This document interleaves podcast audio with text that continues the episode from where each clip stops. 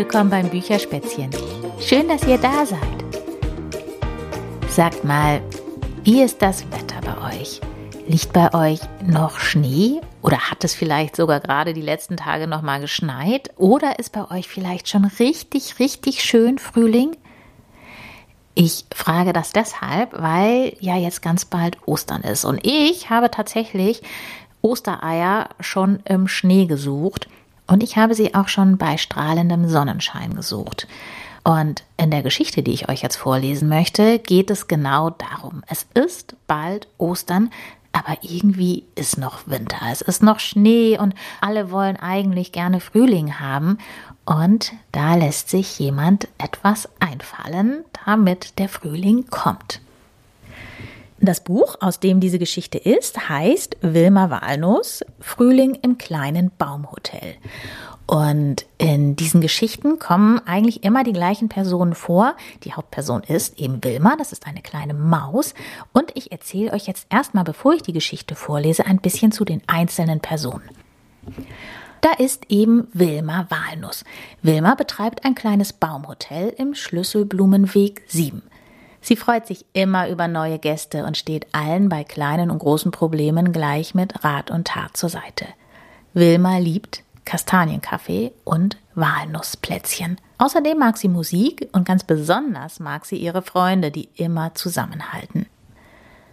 Dann gibt es Balduin Bieber. Balduin ist ein Zimmermann, der in Wilmers Hotel wohnt und dort immer etwas repariert oder anbaut. Er ist gutmütig und packt ohne viele Worte mit an. Im Winter hackt er Holz für den Kamin in der gemütlichen Gaststube. Dann gibt es Dr. Karl Kautz. Der alte Kautz war früher Apotheker, doch jetzt hat er endlich Zeit für sein liebstes Hobby, das Lesen. Er liest jeden Tag die Waldzeitung und viele Bücher zu ganz unterschiedlichen Themen. In Wilmers Hotel findet er es so gemütlich, dass er dort als Dauergast wohnt.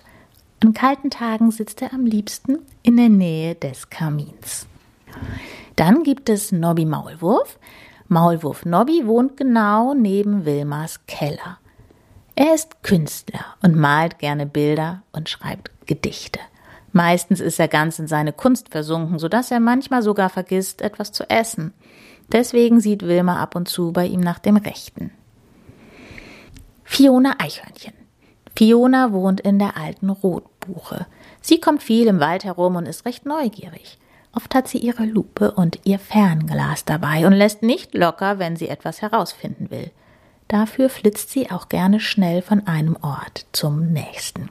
Wenn sie Neuigkeiten aufgeschnappt hat, erzählt sie sie sofort ihrer Freundin Wilma. Amalie Wildschwein. Amalie wohnt auf der Huflattichwiese.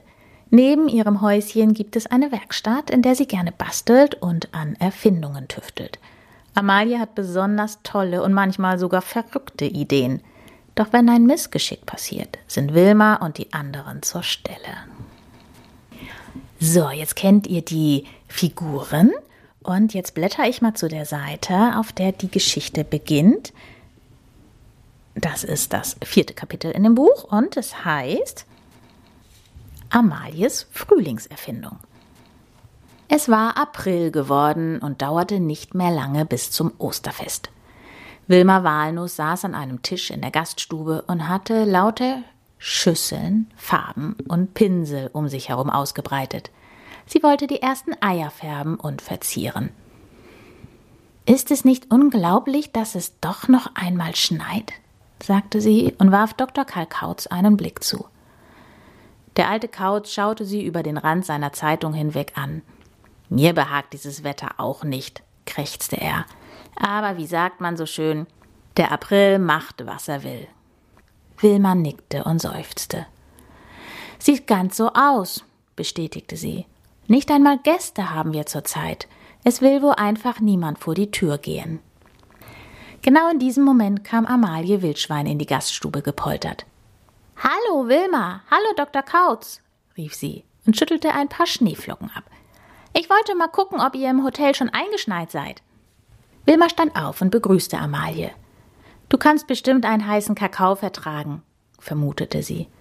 Stimmt, sagte Amalie und setzte sich an den Tisch, wo sie interessiert Wilmers Farben betrachtete.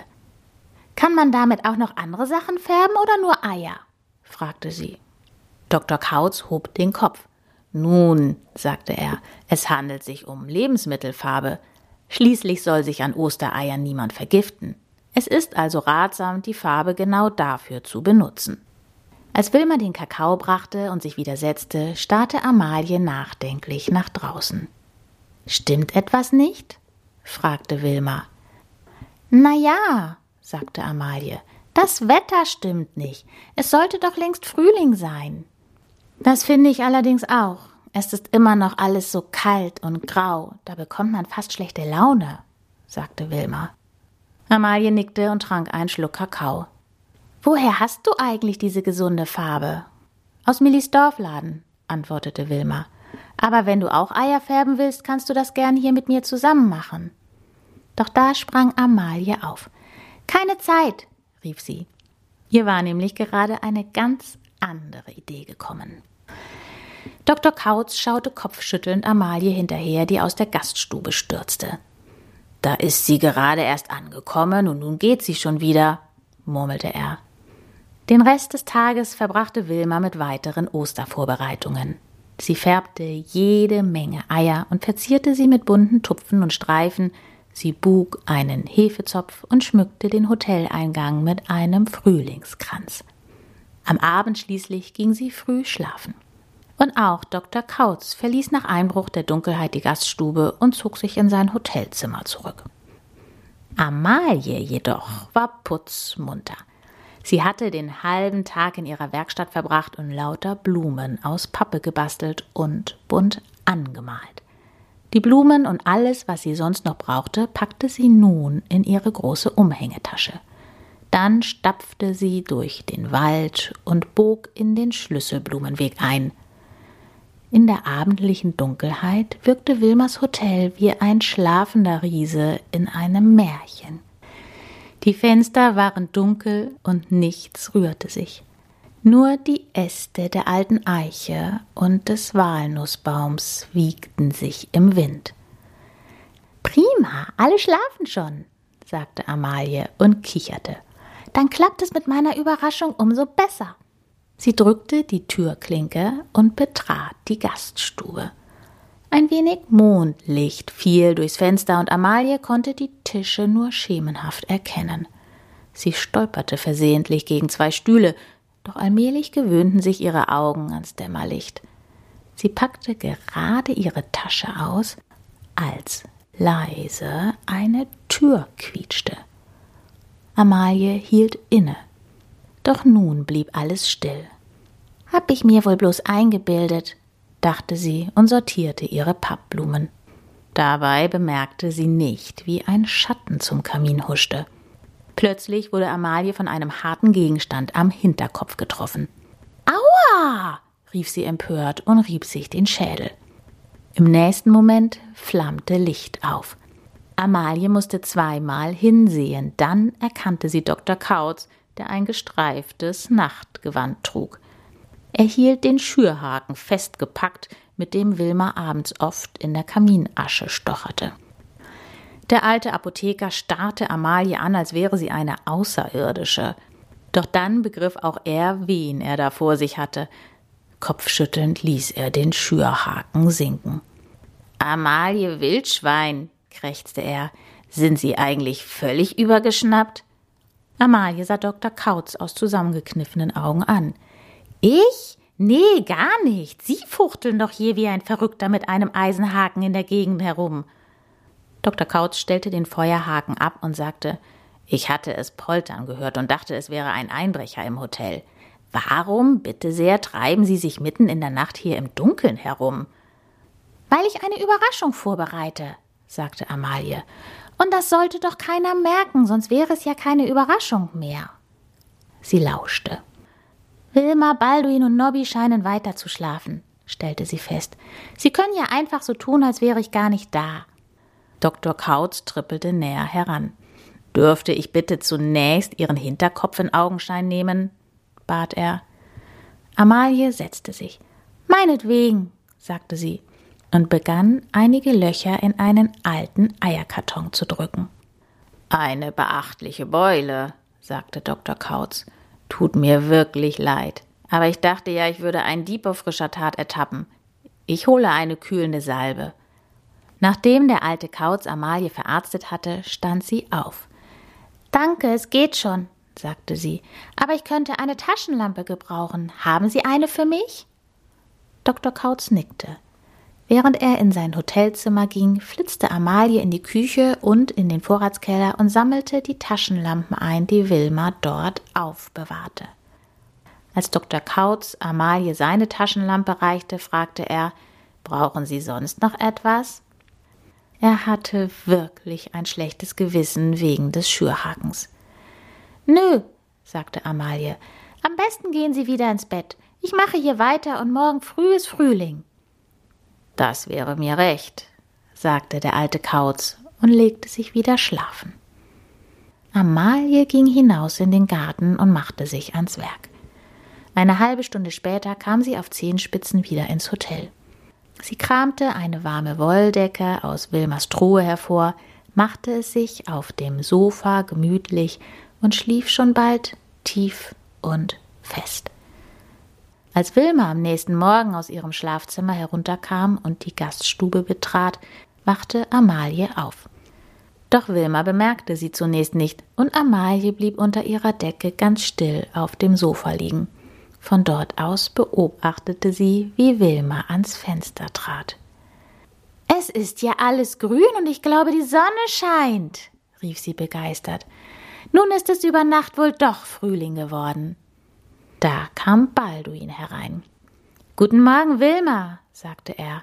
Da draußen steckt Pappe im Schnee und der Schnee ist übrigens grün. Der Schnee ist grün? fragte Wilma verwirrt. Das ist Frühlingsschnee, rief Amalie jetzt und richtete sich auf dem Sofa auf. Wilma fuhr herum.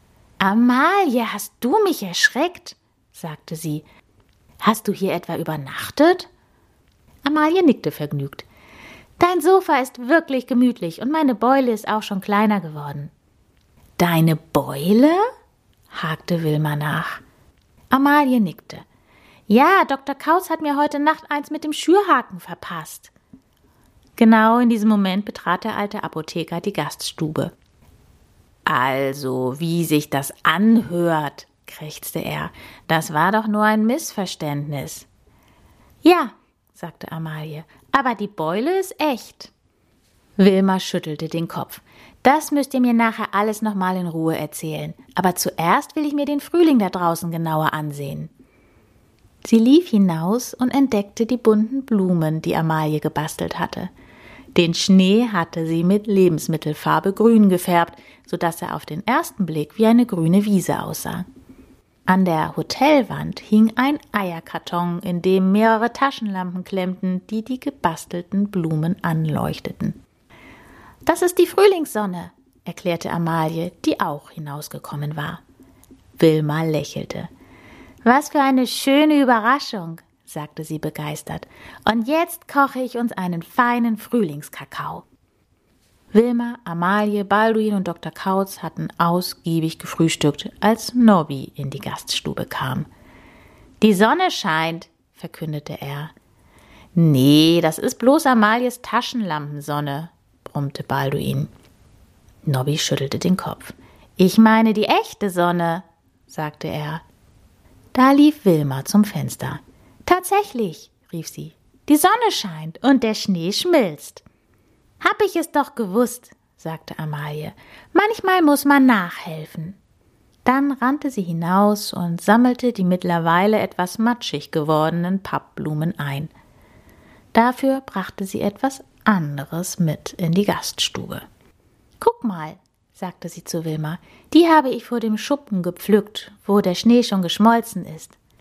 Die ersten Krokusse, sagte Wilma und nahm die violetten Blumen strahlend entgegen.